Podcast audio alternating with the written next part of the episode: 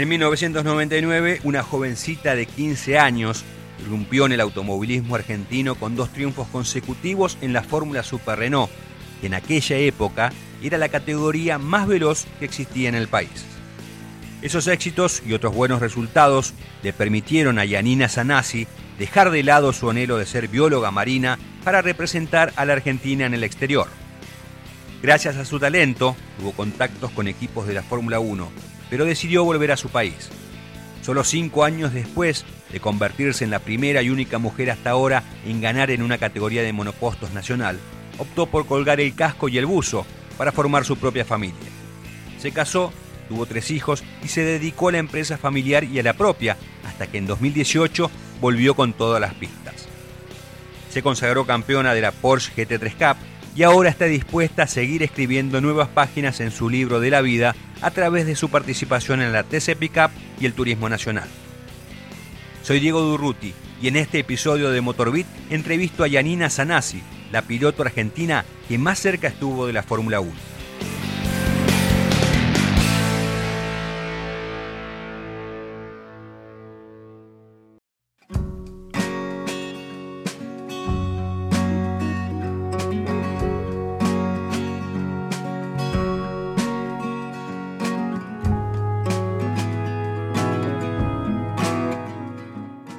Nombre es Yanina Sanasi, soy piloto de carreras. Eh, este año estoy haciendo TC Pickup y TN clase 3. Soy embajadora de Toyota y además madre de tres hijos, empresaria, bueno, una mina que, le gusta siempre afrontar nuevos desafíos y crecer.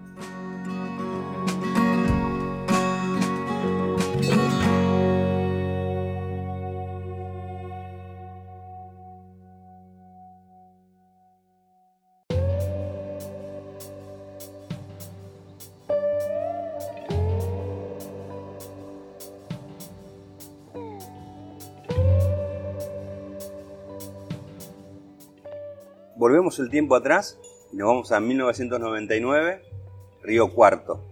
Ese día, a ver, yo salgo a correr una carrera más en la Fórmula Super Renault. La Fórmula Super Renault en ese momento era la categoría más rápida que había a nivel nacional. O sea, andábamos más rápido que el TC, que el TC 2000.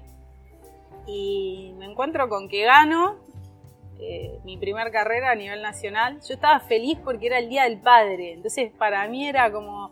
Eh, pasaba todo por ahí. Cuando nos volvemos de la carrera, mi viejo dice, bueno, vamos a pasar por Chacabuco a saludar a la familia, porque la familia comparte y le pone tanta garra y te acompaña tanto que, ¿viste? uno lo primero que hace es cuando te sale algo bien, también es compartirlo con ellos, que están cuando te sale todo mal. Y al otro día me dice, vamos a comprar el diario a ver si, salió algo, porque la Super Renault no la cubría nadie, era una categoría que la Argentina no tiene afición por el Fórmula, entonces en ningún medio tenía, tenía un huequito y nos encontramos con que era tapa del diario Clarín. Una locura, ¿viste? Primera mujer en la historia en ganar. Y bueno, sin quererlo, sin buscarlo, me, convierto en, un poco en, el referente femenino dentro del automovilismo.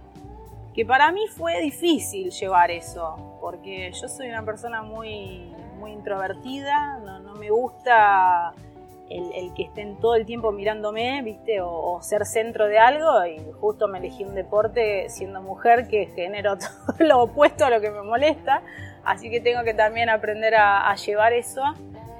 Y en un punto empecé a ver la parte linda de eso, el cómo inspirás a otras personas, no solo a mujeres, sino a hombres, ¿no? Esto de, animarse a algo, ¿viste? Cuando uno siente esa pasión tan fuerte de animarse a pesar de todo lo que vemos alrededor con el tiempo que ya ha transcurrido, después de tantos años, ¿cómo ves en, perspectiva eso que hiciste vos? Hoy le doy mucho más valor de lo que en, ese momento le di, ¿no? A la otra carrera voy y vuelvo a ganar. Y aparte era mi primer año en una categoría tan potente. Yo arranqué tarde en el automovilismo porque arranco con casi 15 años, cuando la edad habitual eran los 6, 7 años en una época del karting muy competitiva, que eso también me ayudó a arrancar ya con un buen nivel, porque lo teníamos a Pechito López, a Matías Milla, Matías Rossi, Esteban Guerrieri, o sea, todos los pilotos que hoy están consagrados en las mejores categorías eh, fueron los que arrancaron conmigo. Entonces ya arranco tarde y, medio en desventaja. Y, automáticamente paso al fórmula rápido, porque no tenía eh, años para, bueno, hago un poco más acá, otro año más acá, no, paso directo al fórmula. Y sin conocer los circuitos, arranco ese año en la Super Renault. Y enseguida ya la tercera carrera hice podio en La Plata en la cuarta carrera gano, en la quinta carrera vuelvo a repetir victoria en Olavarría y, y fue buenísimo. Fue, hoy lo veo así, en ese momento y, con la exigencia y la edad que tenía, eh, ya la otra carrera cuando no gané ya estaba deprimida, me quería matar. Pero bueno, hoy por eso en esta, yo después paré 15 años y en esta segunda etapa del automovilismo pongo mucho hincapié en, la evolución, ¿no? en, ver cómo va mi evolución carrera tras carrera. Pues también tuviste una, una campaña internacional, me imagino yo que tu sueño, en ese entonces los pibes de tu edad soñaban con correr en Fórmula Acá en Argentina, emigrar al exterior y ir a la Fórmula 1.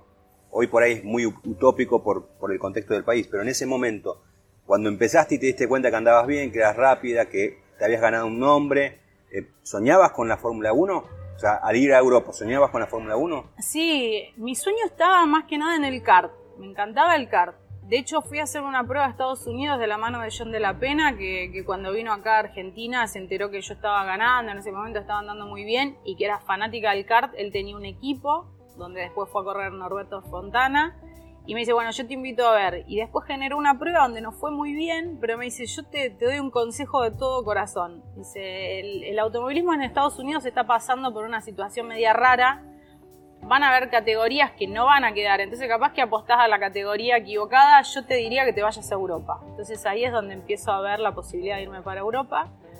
Elijo la Fórmula Nissan, que la Fórmula Nissan era en ese momento la categoría previa a la Fórmula 1. De hecho, Fernando Alonso cuando se va de la Nissan pega el salto a la Fórmula 1, lo mismo Marc Gené, y elijo el equipo donde había ganado Fernando, justamente. Pero bueno, fue, fue una historia media complicada porque al principio no querían probar mujeres, bueno, fue todo un tema. ¿Por qué fue todo un tema? En ese momento el Automóvil Club Argentino apoyaba pilotos a, proyectaba pilotos hacia el exterior. Y como decías vos, Diego, el piloto en ese momento soñaba con ir a la Fórmula 1. Vos salías del karting y querías llegar a la Fórmula 1. Hoy un piloto del karting quiere llegar al TC, va, por, otro, lado, ¿no? Entonces, bueno, teníamos esa posibilidad desde el Automóvil Club que nos facilitaban ciertas cosas y eh, justo el equipo de Adrián Campos, que había ganado los últimos tres campeonatos de la Fórmula Nissan, el último con Fernando, estaba buscando su piloto rápido para la temporada siguiente. Entonces, abre la selección de pilotos a, nivel mundial y obviamente vos tenías que mandar tu currículum y si ellos entendían que, lo ameritaba, formabas parte de esa selección que iban a hacer. Cuando mandan el currículum mío, lo aprueban, deciden probarme, la prueba se pagaba, pero si quedaba seleccionado ya después tenías resuelta toda la campaña sin poner un mango, que eso estaba bueno. Y se ve que en el momento donde ellos van a, viste, empiezan a armar los papeles, todo salta que era una mujer. Y Anina dice, ¿pero es mujer? Sí, no, no, no, no probamos mujeres, dicen. Cuando me dicen a mí, yo tenía dos opciones, o, me ponía a llorar porque no era justo, o veía cómo lo podía resolver. Entonces digo, bueno, hace una cosa, bueno, cambia esto, el otro y decí que va a probar José Pelota, no me acuerdo el nombre del piloto que había inventado en ese momento.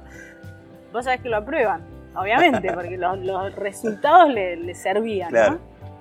Llego allá y cuando Perdona, Menos mal que no hay internet.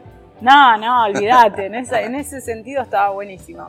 Cuando llego allá, eh, le digo, vengo a la prueba, todo. No, no, pero ¿cómo? Bueno, entonces le cuento. Le digo, nada, yo, era, ustedes me habían aprobado, después me dijeron que no porque era mujer. Le digo, probame, ya está, la prueba está paga. Probame, déjame dar cinco vueltas. Si ve que soy un desastre, me bajo. Bueno, pero no te volvemos la prueba, la plata, no, hay problema, me bajo, no, no hay problema. Pero dame una oportunidad una cara, te juro, los mecánicos, los ingenieros, eh, fue, fue duro, ¿viste? Y, me sentaba y me decían, este es el volante, ¿viste? Me, boludearon mal. Y yo, bueno, bueno, bueno, salgo y empiezo a girar más rápido. Bueno, otra tanda, la más rápida de la tanda, otra tanda, la más rápida. Y así giré, fui la más rápida todo el día. De hecho, estaba Fernando Alonso, que nos reíamos muchísimo porque él para molestar a los otros pilotos como que ponía un tiempo bajo, un tiempo exageradamente bajo, creyendo que no lo iban a poder hacer, pero lo mentía para que molestara a los demás y yo pasaba y bajaba ese tiempo que Fernando marcaba. Eh, Adrián Campos, el dueño del equipo, se iba con una motito a recorrer la pista porque decía, no puede ser, en algún lado está cortando camino. Bueno, quedé la más rápida ese día, al día siguiente se hacía otra jornada de entrenamientos, me vuelven a llamar porque de los, más rápidos volvían a probarlos el segundo día, era como un filtro, y toca lluvia. Y era un auto que tenía efecto suelo y era dificilísimo de manejar en la lluvia. Vos en la lluvia entras en un curvón y el auto se te mueve y entendés que entraste rápido, pasado de velocidad. Acá era todo lo contrario, vos tenías que entrar más fuerte para que el efecto suelo funcione. Eh, entonces, bueno, el, cambiar el chip fue, fue difícil. Termino siendo la más rápida con lluvia, quedo seleccionada, ¿viste? Así que bueno, fue, fue también un premio a esa actitud y es la actitud que traté de mantener en el automovilismo siempre. Decir, no me enrosco con esto, sé que es parte del juego, que, que las cosas llevan su proceso y, que nada, no, no, tengo, tengo que poner paños fríos y ver cómo resuelvo cada obstáculo que se me presenta. Creo que tenés esa capacidad si realmente es algo que te apasiona. Si no te apasiona, en la primera piedrita que te ponen, quedás ahí. Y bueno, yo soy para ir, voy para adelante como sea. Yani, ¿y cómo fue la actitud de esos que se te reían cuando llegaste? De los mecánicos, ingenieros, cuando evidentemente demostraste que valías. ¿Cómo cambió esa Después cambian y después te ganás el respeto. Y, me pasa hoy en los equipos. Yo lo, primero que hago es, a ver, chicos, sean ustedes mismos. Yo me crié en un taller, así que hablen como hablan siempre, relájense. Eh, todo lo que ustedes vean que me puedan aportar para mejorar, yo lo voy a recibir siempre bárbaro, porque de hecho busco eso, busco equipos que entiendo que son lo más profesional posible para aprender de ellos. Eh, así que siempre trato de, como que la primer charla sea, sea clara y poder tener una linda relación, pero me pasó siempre en todos los equipos tener que demostrar que lo que yo decía, eh, confirmarlo con otro piloto en un momento opté por la estrategia de me subo yo al auto y después pido que se suba un piloto que el equipo confía que es rápido para que vean a ver si él dice lo mismo. Eh, me pasó con Esteban Guerrieri en su momento, en un karting que tenía el eje doblado y yo decía que no iba, no iba, se subió Esteban, dijo sí, sí pasa algo, bueno, ahí empezaron como a creer en mi palabra.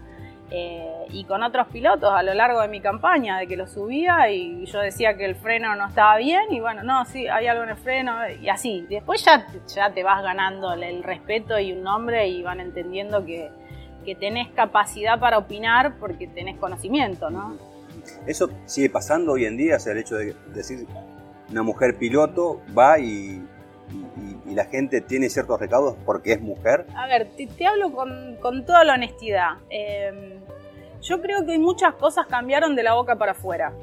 Después en lo concreto no, hay todavía un recelo de que la mujer, sobre todo en el automovilismo, vos pensás que en el automovilismo el hombre es como que tiene muy encarnecido esto de si estoy adelante, viste, como que, que se sienten más hombres. Equivocadamente, porque vos como hombre no vas a ser peor o mejor en calidad de ser humano, de hombre, si yo te gano o no te gano. Y lo mismo pasa con una mujer. Eh, entonces eso como que todavía el hombre lo, tiene muy marcado, esto de que si pierdo contra una mujer, después viene la cargada de mis compañeros, de los mecánicos. Es triste, pero bueno, qué sé yo, hay cosas que uno quiere que cambien más rápido y no se dan, van a llevar su proceso.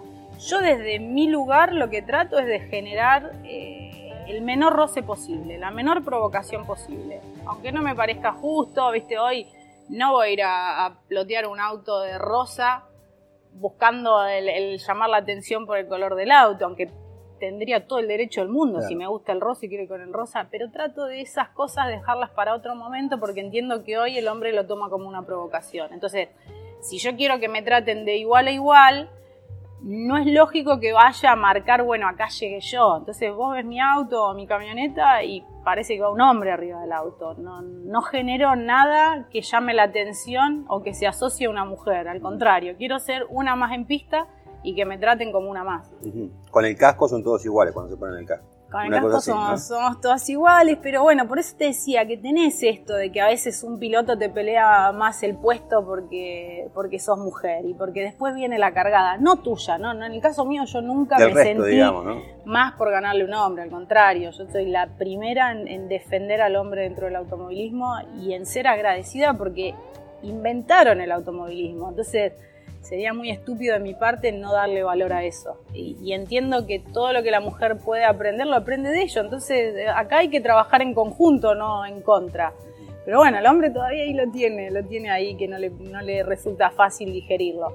Las generaciones nuevas vienen ya con otra con otro chip, por suerte. Claro, justamente porque vos eh, fuiste una, referente en ese momento, en fines de los 90, con la posibilidad que, con los triunfos que lograste, la exposición internacional, eh, pero como que eh, nadie siguió tu camino después. Recién ahora es como que hay más auge de, pilotas mujeres, muchos en el, exterior, que han trascendido, y es como que hoy es más normal que haya chicas en el karting o en el automovilismo.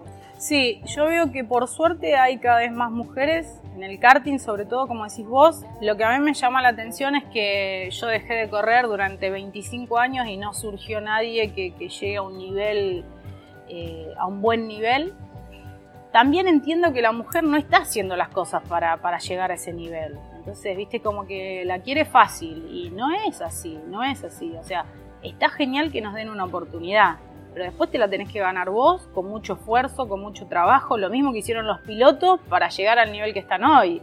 O sea, no, no podemos pretender que no, por, porque ahora la igualdad de género te van a poner en la alfombra roja y venir por acá. No, no va a pasar eso. Entonces a veces la mujer quiere llegar a ciertos resultados pero sin el mismo esfuerzo y es donde yo siempre trato de hacerla tomar conciencia. Yo he visto mujeres que han quedado en el camino, pero ¿por qué? Porque van con, con, el, con la idea de voy a correr, me saco una foto, la subo al Instagram y no es así. O sea, te tenés que esforzar y tenés que ser, además de, lo que de lo lógico para andar adelante. Vos tenés que armar un buen conjunto entre el auto, el equipo y tus condiciones mentalmente tenés que ser muy fuerte, porque vas a tener que pasar cosas que no son lógicas y ahí donde vos vas a tener que tener tu, fortaleza para soportar la mirada de todo el mundo, porque si hay 30 autos y uno lo maneja una mujer, están todas las miradas puestas en el auto de la mujer a ver qué hace. Y si la mujer bloquea, uh, anda a lavar los platos, bloquea a Ortelli, qué capo, mirá, viene gusto al límite. Y eso está, entonces eh, tenés que tener una personalidad donde hay cosas que te tienen que entrar por un oído y salir por el otro, hay cosas que realmente las tenés que escuchar para poder aprender y mejorar. ¿Y la familia cómo te ayuda en este proceso? Tuve la suerte de caer en una familia con muy pocos prejuicios, si bien a los 14 años yo hacía danzas clásicas, zapateo americano, quería ser bióloga marina, o sea, iba para cualquier otro lado. Eh, tuve la suerte que mi viejo entendió que era mi pasión, que mi mamá renegando y, con mucho miedo me apoyó y es el día de hoy que lo sigue haciendo y sigue sufriendo con mis hijos, porque hoy sufre como madre y como abuela, porque si a vos te pasa algo y tenés tres nenes, viste, eh, pero siempre me apoyaron mis hermanas, eh, todo, y es muy importante eso, porque uno no llega solo, un piloto no llega solo a, a la bandera cuadro, hay toda una estructura y todo. Hoy en día sobre todo estaba demostrado en los deportistas que hay un momento donde más o menos llegan todos a un mismo nivel. Sobre todo como hoy se globalizó la información, hoy vos podés comer lo mismo que come Hamilton, entrenarte igual que Hamilton y tener el mismo setup que Hamilton, si querés, por decirlo, ¿no? Exagerando. Pero hay una diferencia que tiene que ver con lo mental. Entonces, por eso es muy importante el contexto que vos tenés como, como persona, como deportista. ¿no? Eh, si vos vas a una carrera donde te entregan el mejor auto, en el mejor equipo, y el día anterior te peleaste con tu marido, y no vas a rendir lo mismo. Entonces, también está en uno el poder tener todo un contexto que te ayude a dar tu 100%. Pero un canapino, si está al 100, no le podés ganar, vos por tus condiciones. Pero si está al 80 porque tuvo un problema y vos estás al 100, ahí sí tenés chance. Entonces por eso es importante siempre trabajar en lo de uno para estar al mejor nivel posible. Y, para mí hoy lo, mental, lo psicológico y, todo lo que tenga que ver con el entorno eh, pasó a ser más importante que todo el resto.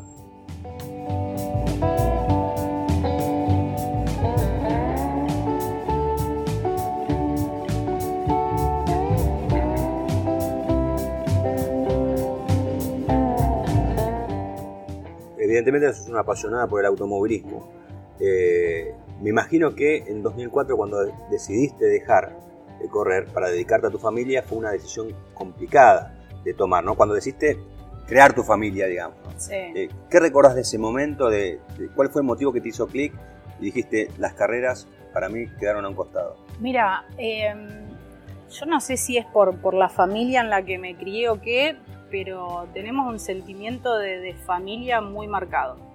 eh, y entiendo que la felicidad de uno pasa por eso, ¿no? Por la calidad de, gente que tenés a tu alrededor y por ser coherente con, con, lo que sentís. Me parece que la felicidad está cuando, si yo siento esto, lo digo y lo hago, soy feliz, porque hay una coherencia. Ahora, si yo siento algo y no lo hago, pero digo, y ahí empieza uno a enroscarse y, no hay felicidad posible. Entonces siempre fui de conectarme mucho con lo que sentía, ¿no? En un momento cuando llego a Europa, que, es real y estuve muy cerca de la Fórmula 1 y lo digo con, con, con mucho orgullo, pero también entendiendo que fue una etapa, que hoy no podría, porque hay momentos de la vida de uno, ¿no? En ese momento, sí, la verdad que el manejo de Fórmula me calzaba muy bien, tenía mucha conexión con el auto, lo interpretaba y lo podía manejar muy bien a pesar de la poca experiencia.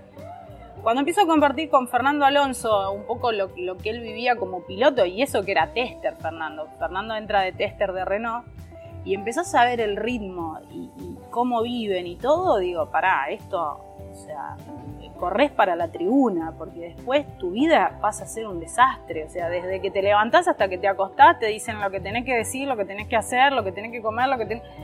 Eh, todo. Tenés un fin de semana libre, no, che, quiero viajar porque mi hermana quedó embarazada y vamos a festejar y cumpleaños, no sé qué te importa. O sea, vos pasas a ser un producto y es lógico. O sea, te explotan como producto porque es un negocio. Pero empezás a despersonalizarte. Y yo entiendo que donde vos te despersonalizás y no tenés la capacidad de decir las cosas que sentís, con respeto, ¿no? Pero de un poco moverte por lo que sentís, ya no hay felicidad posible. Entonces digo, yo no quiero mostrarle al mundo que oh, una mujer puede llegar a Fórmula 1. Si lo dejo a otra, qué sé yo. Yo sentía que no iba a ser feliz. Vuelvo a Argentina, empiezo a hacer un par de categorías a nivel nacional y me encuentro con un automovilismo muy distante a lo que yo veía en Europa. Entonces en un momento, como soy yo de, de tan calentona, digo, pará, no, yo sola no lo puedo cambiar a esto, pero tampoco voy a ser parte del juego, no, no voy a aceptar este automovilismo. Entonces, nada, había cosas que de a ver, a mí me molesta cuando hay cosas que sí están ligadas a lo económico y hay cosas que tienen que ver con el sentido común. Entonces yo veía un montón de falencias en el automovilismo que si, si había gente con un poquito de ganas y de sentido común se arreglaban y no, no era la excusa, no, bueno, pero nosotros somos Argentina, no somos Europa. Entonces en un momento dije, me retiro. ¿Por ejemplo qué?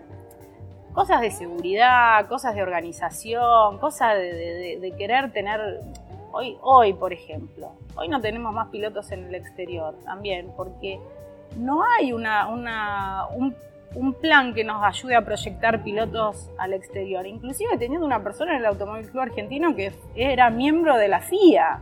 Entonces, todos tus contactos, todo, ¿no te da ganas de generar algo por los chicos para que tengan una puerta de entrada a Europa? Eh, generándoles un contacto simplemente. Entonces, no tiene que ver con la plata, tiene que ver con las ganas. Eso es lo que, lo que noté. Entonces, en un momento dije, bueno, eh, hora de cerrar la etapa del automovilismo y de enfocarme en las familias. Bueno, tengo mis tres hermosos hijos. Y la verdad que fue una etapa acertada. Y salió bien porque justamente entendí que era lo que necesitaba para estar bien.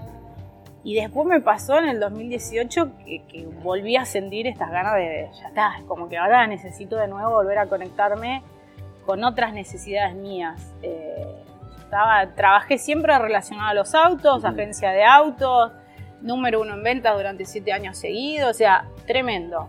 Ahora, yo terminaba otro mes, número uno en ventas y no me generaba ninguna satisfacción cuando aparece el proyecto de correr en la Copa Porsche, sobre todo por la historia que tiene mi familia y, la relación que hay con Porsche de hace más de 40 años, fue como algo para es Porsche, ¿viste? Y, el formato también de la categoría, y yo ya no podía dormir. Cuando me tiraron eso, ya está, ya, no, ya está, me complicaron. Eh, así que fue como muy justo que, se dio todo. Me pasó algo muy loco, que cuando tenía que tomar la decisión de correr o no correr, eh, me pareció una locura porque digo, no, mucha potencia, hace un montón que no corro, eh, como soy yo, de exigente, todo, viste, sentía que, que iba a ir a hacer un papelón. Y por otro lado, pero me, viste cuando te viene ese sentimiento tan claro de que ganaba el campeonato. Y yo me decía, yo misma me decía, pero eso es estúpida, ¿cómo vas a ganar un campeonato cuando por otro lado estás con miedo de, volver a aparecer en el automovilismo porque no te sentís preparada? Bueno, termino ganando el campeonato ese mismo año, es una locura porque lo más lindo de eso fue, varias cosas fueron lindas, no, el hecho de ganar el campeonato en sí, sino yo ese año me divorcio, me mudo, cambio a los chicos de colegio, o sea, en lo personal me pasó todo lo que dicen los psicólogos que es lo peor que puede pasar en un ser humano, me pasó todo ese mismo año.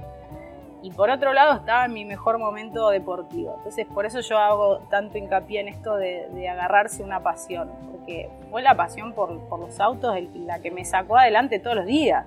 Y que yo me levantaba con ganas de salir a entrenar, para andar mejor en el auto, y tenía ganas de tenía una motivación, tenía algo que me hacía salirme de la cama, si no hubiese sido un desastre. Entonces fue como un premio a tener esa actitud. Y ni hablar el estar en Alemania y, recibir el reconocimiento, porque fui la primera mujer en la historia de la marca en ganar no solo una carrera, sino un campeonato. Y marcar la historia de Porsche con el apellido de la familia fue para mí como, viste, una alegría tenía por, por, mis viejos sobre todo, qué sé yo, fue, fue muy lindo desde ese lado. Bueno, hablaste de Porsche, estamos justamente en, en, ese lugar donde hay un montón de, de Porsche que están trabajando. Eh, ¿Qué es Porsche para la familia Sanasi? todo, todo, todo nuestro, nuestro crecimiento como, como una familia recontra humilde. Eh, generaron todos mis viejos con mucho laburo y, todo fue de la mano de Porsche. Siempre fue mi viejo trabajando de mecánico para Porsche, después eh, fue importador. En un momento se, quiso retirar, así que dejó, vendió la parte de la importadora y se quedó con el servicio oficial. Y después ya para todavía vivir más tranquila, porque le encanta viajar, pescar con mi vieja, eh, se dedicó en esta última etapa, donde también estamos con mis hermanas eh, acompañándolo a la restauración de los clásicos de Porsche. Así que es hermoso. Para mí siempre, siempre estuvo Porsche, pero aparte es una marca que me encanta. Porque mi viejo también trabajó con Ferrari, con Audi y todo, y, Porsche es como que va conmigo, con mi, perfil, con mi, no sé. ¿Qué, es lo que tiene la marca? A mí lo que me gusta de Porsche, primero lo clásico. Yo soy una mina recontra clásica y, y Porsche vos vas viendo cómo dentro de lo clásico va mejorando siempre. Porsche es una marca que vos vas a notar que el modelo siguiente que sacan es un modelo con un motor más chico, que contamina menos, que tiene más potencia, que pesa menos, o sea, hay una evolución, pero para el lado más difícil, que es también por donde voy yo siempre, no van a lo fácil, no es te doy más potencia con un motor cada vez más grande, no, van a cómo logramos este objetivo, pero haciendo el camino más difícil, y yo soy bien así. Eh, las líneas del auto me encanta, que es bien redondito, armonioso, es una marca me parece una locura. ¿Cuál, para vos, cuál es el mejor Porsche? Un Porsche que yo hoy tendría es el 911 Turbo eh, de la línea 993. Es, el auto, para mí, ¿no? Porque ya después de eso empezó la línea del Evolution, que es una línea donde le empezaron a meter mucha tecnología al auto. Entonces, ¿qué pasa? el, el usuario de Porsche no lo compra porque sepa manejar semejante bestia lo compra porque a lo mejor tiene la capacidad económica de comprarlo. Entonces empezaron a meter sistemas de seguridad activa para que no se mate los clientes arriba de los autos. Entonces ya están como muy limitados con la tecnología. En cambio de ahí para atrás son todos más pura sangre. Entonces a alguien que le gusta manejar está bueno. Vos también fuiste o sos instructora de Porsche, ¿no? De manejo. Sí, fui, fui instructora hace muchos años atrás. Ellos necesitaban un instructor para el mercado de habla hispana porque se les complicaba traer los instructores de Alemania por la cantidad de horas de vuelo y el idioma. Así que fui a Alemania a certificarme y también era raro en ese momento, la única instructora en el mundo que tenía Porsche. Hoy eso lo estoy haciendo con Toyota, me encanta, me encanta la parte de, de poder transmitir mi experiencia a la gente y ayudar en esto que tiene que ver con los autos evolucionan muy rápido. Y nosotros en el manejo no. Hoy me pasan los cursos que damos en el autódromo que viene una persona y todavía te sigue frenando con la caja. Y vos decís, no, no, eso era antes, porque los frenos no eran como son ahora. Entonces vos al contrario, hoy no solo que mejoró el freno en sí por los pistones que se usan, por las pastillas que se usan, por los discos, los compuestos, eh, sino que también tenés una ABS que lee cuando la rueda va a bloquear y la suelta. Entonces le enseñás eso y, él, y, los clientes empiezan a aprovechar mucho más el auto y a manejar de manera más segura, porque a veces chocan porque le tienen miedo a pisar el, freno a fondo y que se active la ABS, parece sienten que se está rompiendo algo y es todo lo contrario. Eh, así que eso es re lindo, ¿viste? Cuando, cuando vos le enseñás a la gente y, lo entienden y lo aplican y salen a la calle o a la ruta y se sienten más seguros, está buenísimo.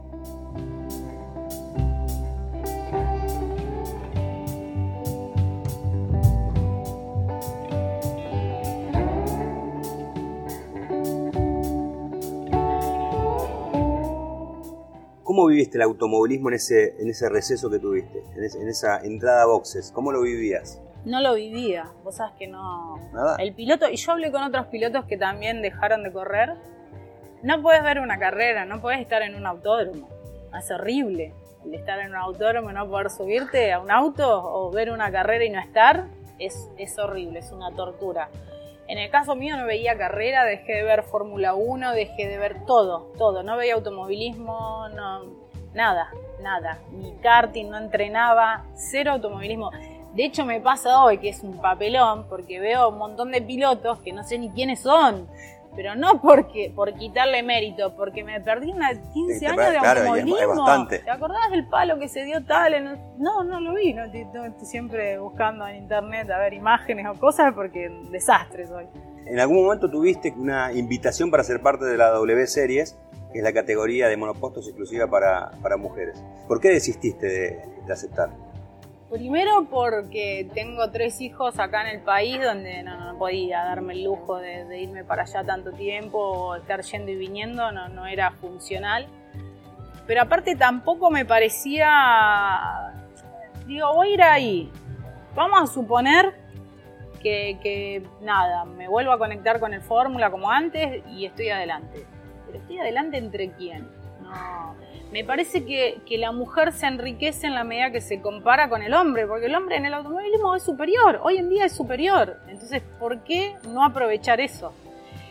Entendí que la categoría era, de hecho yo la estuve relatando, la estuve comentando y, ves que hay mucha diferencia, es una categoría donde se puede trabajar muy poco en lo técnico, eh, viste, es medio como una monomarca, entonces la verdad que iba a ser mucho esfuerzo, complicar a la familia por algo que digo, y me va bien y qué hago. No, no, no, hoy no me da la edad para ponerme a competir a un nivel de eso.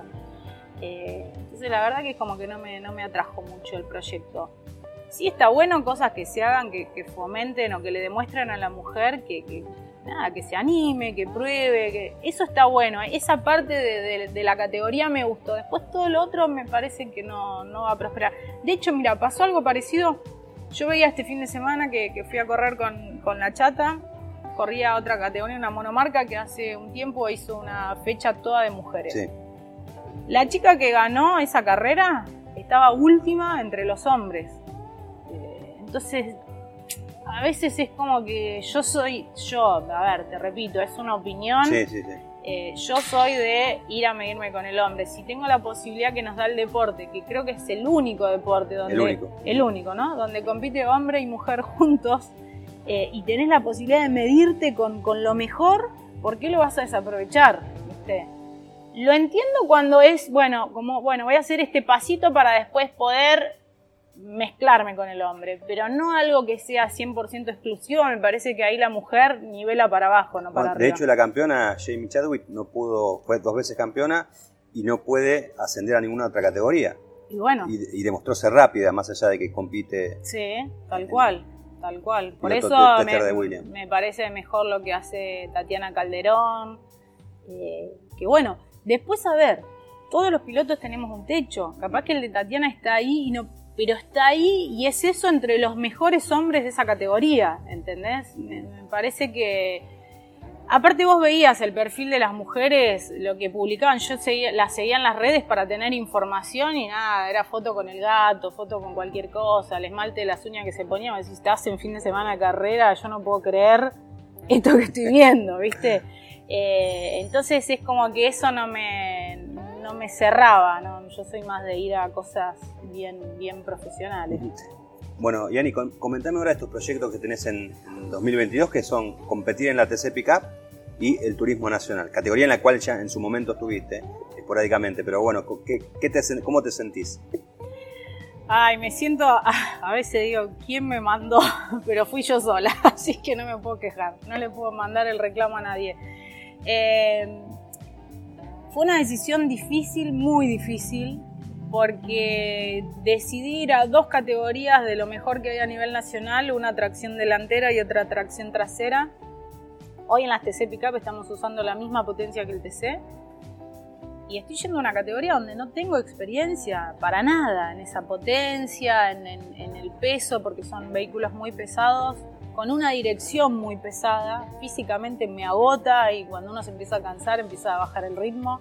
Así que tengo un desafío muy grande ahí, sumado a que están los mejores pilotos a nivel nacional. Y en el TN pasa lo mismo con un vehículo tracción delantera. Ahí sí tengo dirección asistida, por eso entiendo que me voy a poder adaptar mucho más rápido. Pero el nivel de piloto es una cosa increíble. Llevan años manejando esos autos, entonces ya eh, yo voy a ir a un circuito nuevo donde ellos ya corrieron con lluvia, con sol, con viento, en invierno, en verano. Y bueno, yo voy a mi primera carrera. Pero ¿qué pasa? A mí me, me genera mucha más satisfacción el poder compararme, medirme con ellos y tenerlos como referentes que buscarme una, categoría donde a lo mejor me sienta más cómoda y tenga asegurado el estar todas las carreras entre los cinco. Eh, yo quiero descubrir en los últimos años que me queden de automovilismo cuál es mi techo y me parece que la forma más rápida es ir a medirme con ellos de una. Pero por otro lado, por como soy de competitiva y no me gusta nada arrancar de atrás no quiero saber nada, quiero, viste, quiero salir lo antes posible, vos mirás la grilla y vos querés ver, cuando estás en la grilla de largada, mirás por el espejo y querés ver todos los autos atrás, no querés verlos todo adelante. Eh, así que bueno, voy a dar lo mejor de mí para poder hacer que ese proceso sea lo más corto posible. Eh, particularmente la TC Pickup, que evidentemente la, la que más te exige físicamente, eh, ¿qué necesitas que tenés que tener mejor preparación en el aspecto físico como para poder soportar y aprovechar bien la potencia de la camioneta.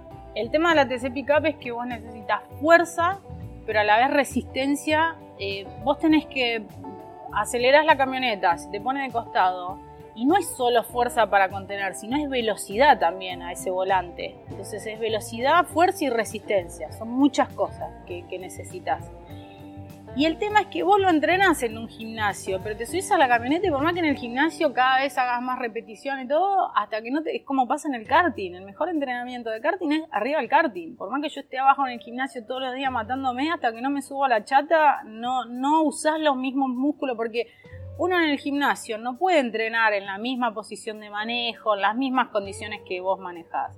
En el gimnasio vos estás con aire, con acá venís con calor, los gases de escape que te entran, eh, es distinta, más la presión, el estrés que uno tiene cuando uno larga una carrera, eso hace que también tu rendimiento baje. Entonces, si bien uno trata de simular esas condiciones a la hora de entrenar, no es lo mismo. Entonces, lamentablemente, eso se entrena a medida que vaya corriendo y corriendo y corriendo, y bueno, trataré, Mucha paciencia entonces. Sí, trataré de abajo de hacer lo mejor posible, pero bueno, eh, hay cosas que, lamentablemente llevan su proceso, es así. ¿Y la parte mental? Porque también me imagino que la parte mental tenés que prepararte para saber que va a ser un proceso largo, que no va a ser ni en la segunda ni en la tercera. Me pasó en la primera carrera que, viste, ya largué y quería entrar a boxe. Viste, cuando decís, ya está, entro a boxe, yo, digo que levantó temperatura y me meto a boxe, a llorar. Y después digo, no, a ver, hay que tener bolas, ovarios, lo que vos le quieras poner para estar acá midiéndote entre los mejores, exponiéndote, porque cuando vos venís de ganar, eh, venís de andar adelante en todas las categorías, arrancar en una de atrás, no es fácil. Así que ya me sentí orgullosa de mí misma de decir, bueno, eh, decidiste algo duro y bueno, esto es parte del juego te la tenés que bancar. Entonces decidí hacer toda la carrera para ver cómo me encontraba en lo físico. Por suerte, va, por suerte no, desgracia, pero suerte. Eh, fue una carrera donde no entró un auto de seguridad, no pude en ningún momento descansar, así que me sirvió como para ver físicamente en qué tengo que mejorar. Y, lo tomé así. Y fue muy, muy emotivo cuando llegué al box. Estaba toda la gente, mucha gente aplaudiendo. ¿Viste? Cuando digo, es por acá, es por este lado aplaudiendo como si hubiese ganado, viste, una, cosa de locos, pero valoran esa actitud de, ir por lo difícil, de, tratar de, competir primero con uno mismo, ¿no? Y en, evolucionar carrera tras carrera, así que voy por ahí. Perfecto, ¿qué es lo que te dice la gente cuando te ve? Cuando te ve con el buzo o cuando sabe que sos piloto, ¿cómo reacciona la gente, el público? El público, mira, tengo una relación muy linda con, con la gente y es lo que hoy creo que los pilotos fueron perdiendo a lo largo del tiempo, esa conexión con el público. Eh, primero que valoro mucho el gesto de alguien de acercarse al box, de ir, pagar una entrada, estar ahí, entonces por eso siempre tengo algo para regalarle, para tiempo para hacer una foto, compartir una charla.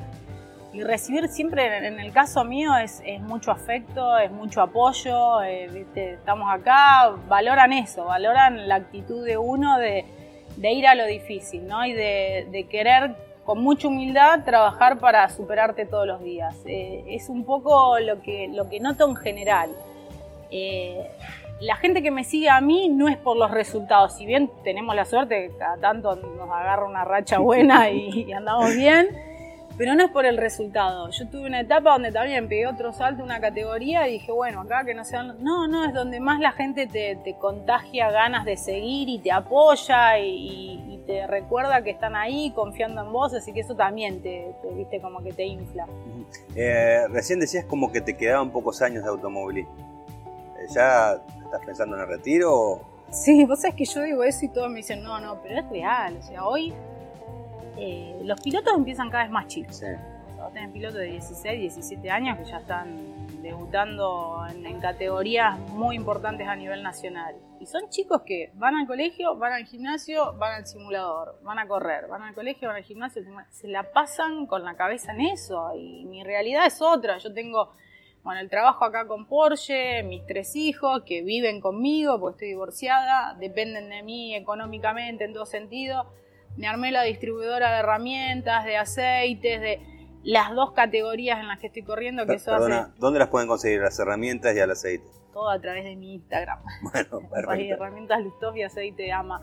Eh, así que nada, tenemos, tenemos, tengo mucha actividad y bueno, es, complicado, es complicado, pero vamos a tratar de, de sacar el año adelante lo mejor posible. Y... Pero no le pusiste fecha al retiro, ¿o sí?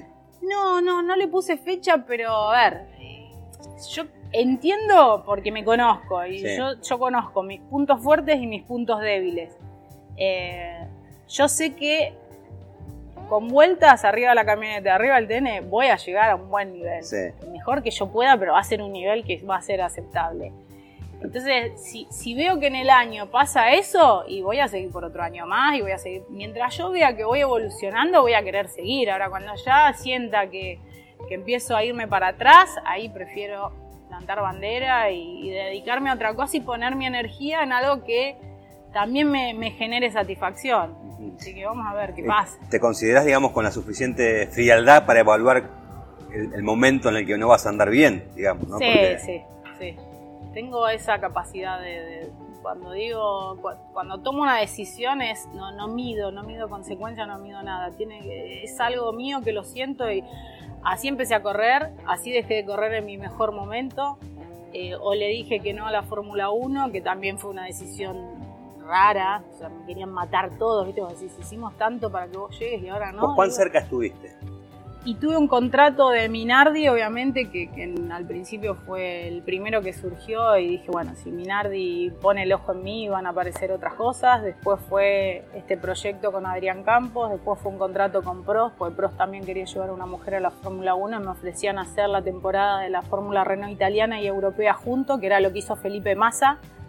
Y yo había cerrado con Adrián Campos, pero después lo de Adrián Campos se cae por un problema político entre Argentina y Después aparece otro contrato para ir al equipo Red Bull de Fórmula 3 alemana, que es el que después compró el equipo de Fórmula 1, o sea que hubieron cosas concretas. Eh, y dije que no, y me volví. Después dije voy a parar y en el 2018, que, tenía la vida toda encaminada para otro lado, eh, dije voy a volver a arrancar. Así que entiendo que sí y sería bueno que, lo haga en el momento indicado para quedarme con un lindo recuerdo y bueno, cerrar una etapa lo mejor posible. Eh, como mamá, ¿cómo sos? Y como mamá, a ver, vamos a ver qué dicen mis hijos el día de mañana. Eh, soy también muy exigente.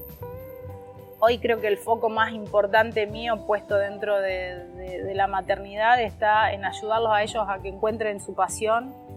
En mi casa, para que te des una idea, no se habla de automovilismo con los chicos porque no les gusta, no les atrapa y yo tampoco quiero que... ¿Es mejor o peor eso? Para mí es mejor, porque está claro que no les gusta, entonces ¿para qué voy a intentar forzar algo que no les atrae? Yo lo que quiero como mamá es ayudarlos a que ellos descubran su pasión y porque entiendo que es lo mejor que le puede pasar, es lo que los va a hacer felices el día de mañana, lo que los va, les va a dar ganas cuando apretar el, el, control y prender la noticia y ve lo que pasa, bueno, vas a tener algo de qué agarrarte para querer salir adelante a pesar de todo lo que escuchás Así que trato de que en la casa todos tengan su espacio, que todos hablen de sus cosas, a, todos le doy la misma importancia, no siento que lo mío sea más importante que lo de ellos, entonces trato de, que se sientan parte y, que tengan su lugar dentro de la familia, así que prácticamente no hay automovilismo. Sí, muy de, tenerlos al aire libre, de cero tecnología o atrasarle el tema de la tecnología lo más posible. Se hace difícil porque vos le sacás esto y le tenés que dar otra cosa. Así que somos muy de, ir al campo, a estar pescando, haciendo. Siempre estamos con alguna herramienta toqueteando, inventando algo. Eh, trato de llevarlos por ese lado, como yo me crié y, la verdad que hoy, hoy se los agradezco a mis viejos. La última. Si volviéramos el tiempo atrás, a 1999, la carrera de Río Cuarto, ¿qué le dirías vos a la Yanina Sanasi que estaba arriba del auto antes de largar? ¿Qué le diría? Que se divierta más. Que se divierta más. Viví una etapa del automovilismo donde lamentablemente, por estar tan enfocada en los resultados, me olvidé de disfrutar. Y, a veces lo disfruto ya pasado los años, pero entiendo que en ese momento hubiese sido bueno el, saborear esos logros eh, desde otro lado.